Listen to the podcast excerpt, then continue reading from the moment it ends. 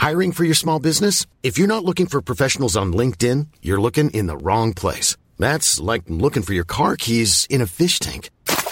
LinkedIn helps you hire professionals you can't find anywhere else, even those who aren't actively searching for a new job but might be open to the perfect role. In a given month, over 70% of LinkedIn users don't even visit other leading job sites. So start looking in the right place. With LinkedIn, you can hire professionals like a professional. Post your free job on linkedin.com slash spoken today.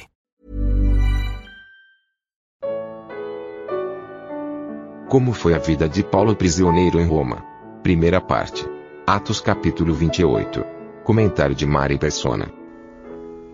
Nós vimos que tudo isso aqui for, é a história da igreja, dos atos dos apóstolos, muitos atos corretos, a maioria corretos, alguns deslizes, alguns atos que não foram tão corretos assim. E chegamos então ao final do livro de Atos, que é o capítulo 28. Eh, 28 do livro de Atos. E aqui nós vamos encontrar uh, esses irmãos indo ao encontro de Paulo, no, no versículo 15 e Paulo então fica muito animado quando reencontra os irmãos, como todos nós ficamos animados, né, com os reencontros. E quando eles chegam a Roma, então o centurião entrega, o que centurião era um chefe de 100, de 100 soldados. O centurião entrega os presos ao capitão da guarda, mas a Paulo se lhe permitiu morar por sua conta à parte, com o soldado que o guardava. Esse por sua conta provavelmente Paulo tinha, tinha uh, condições, porque afinal de contas ele era um empresário. Né? A gente sempre, a gente esquece às vezes de pensar uh, que Paulo era um empresário.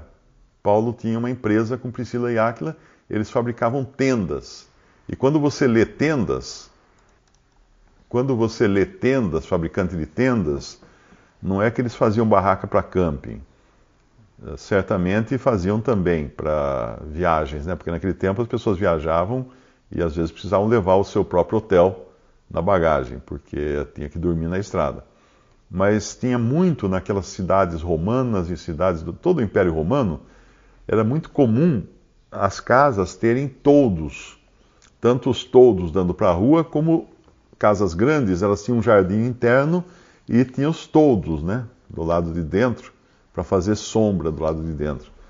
Se você vê esses filmes dos tempos de, de romanos, sempre tem um mocinho, cai lá na janela, cai num toldo, né? Então, graças a Paulo, salvou a vida dele, porque tem, sempre tinha esses toldos nessas, nessas uh, casas e lojas do Império Romano. Então, era uma empresa boa para vender. Então, ele tinha os seus recursos. Paulo não quis, ele, ele, podia, ele podia até ser sustentado pelos irmãos, como ele fala, né? Mas ele não queria ser pesado aos irmãos. E ele queria dar exemplo. E como ele dava exemplo? Trabalhando com as próprias mãos. Quando ele se despede lá dos anciãos de Éfeso, ele fala: Vocês mesmos sabem que trabalhando com as próprias mãos, vamos, dar, vamos abrir lá em Atos 20, na sua despedida, isso aqui é para é, é fazer vergonha aos líderes cristãos de hoje.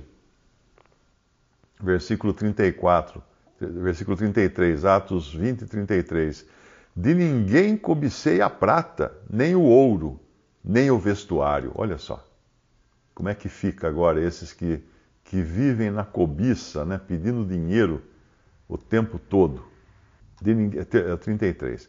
De ninguém cobicei a prata, nem o ouro, nem o vestuário. Sim, vós mesmos sabeis que para o que me era necessário a mim e aos que estão comigo, estas mãos me serviram.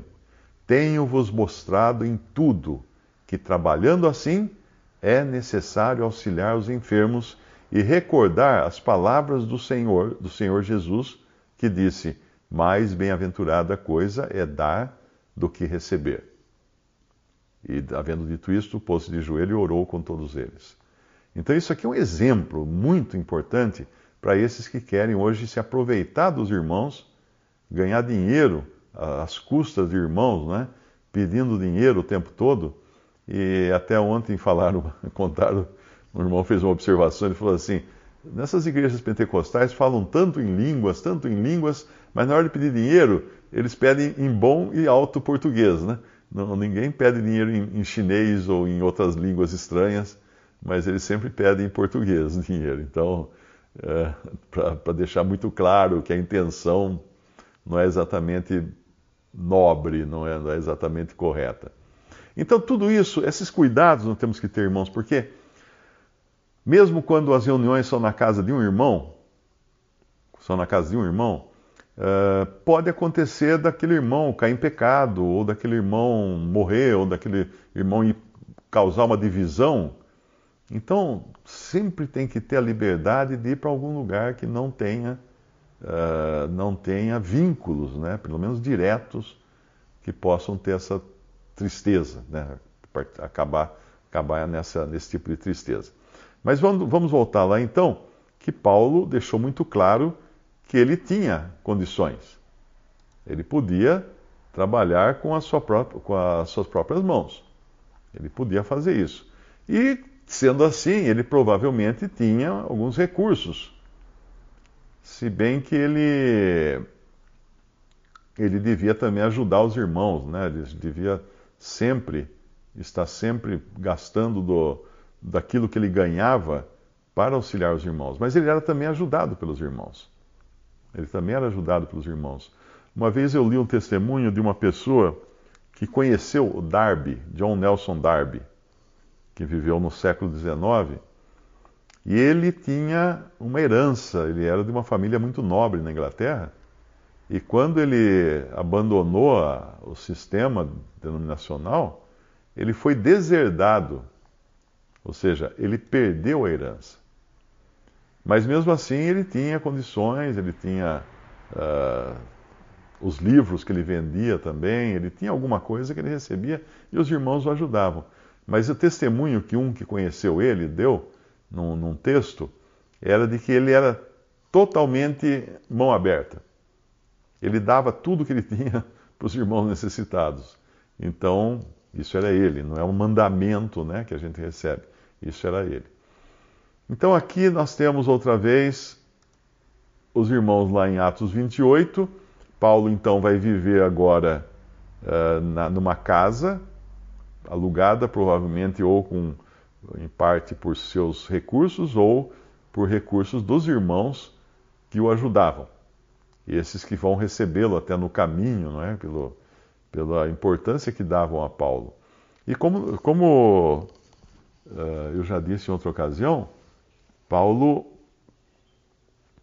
Paulo seria, estaria em Roma, mas seria preso em Roma. E a prisão de Paulo em Roma não acabou até hoje, porque ele continua preso em Roma.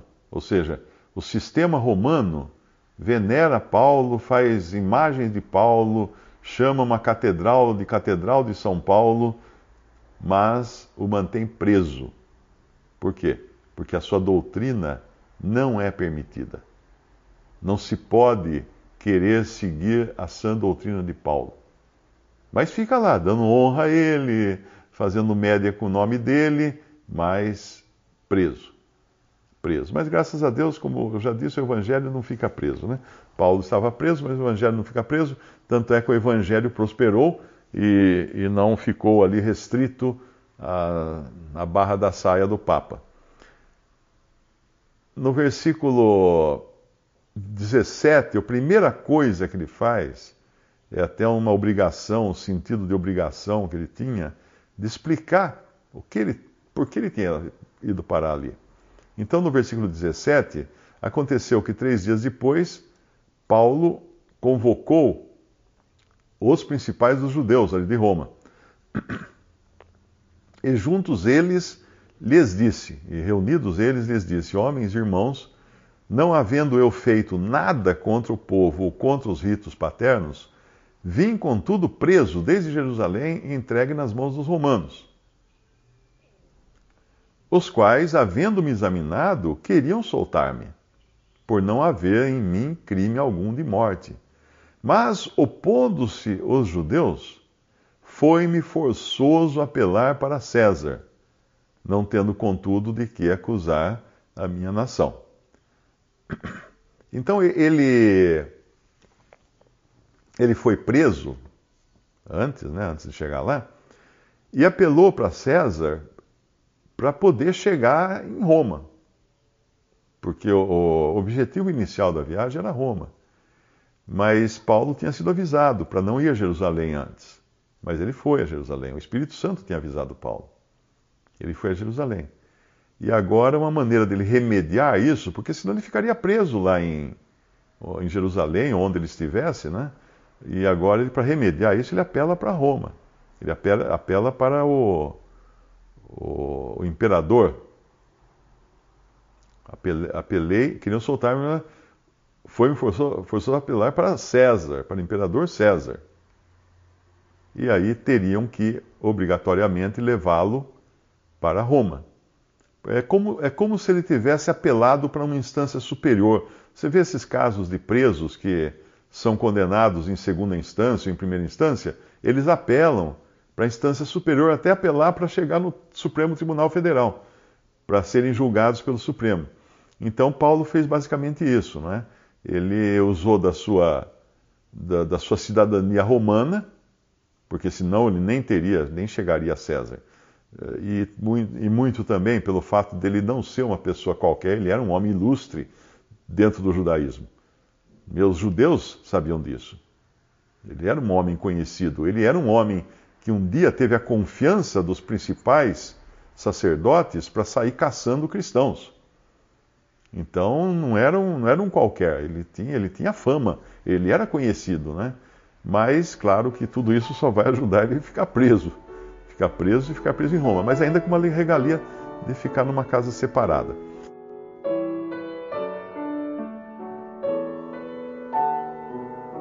Visite respondi.com.br. Visite também 3minutos.net.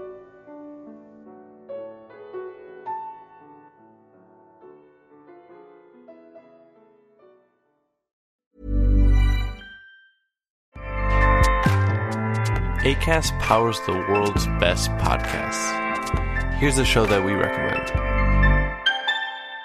The Real Housewives is a guilty pleasure for most, but if you're looking to not feel guilty about that pleasure, tune in to Everything Iconic with me, Danny Pellegrino, where I break down all the messy moments and behind the scenes antics of Bravo's popular franchise. And on Everything Iconic, I also interview celebrity guests like Kelly Ripa, Kiki Palmer, Drew Barrymore, Cameron Diaz, and more about their guilty pleasures, their past work, and so much more.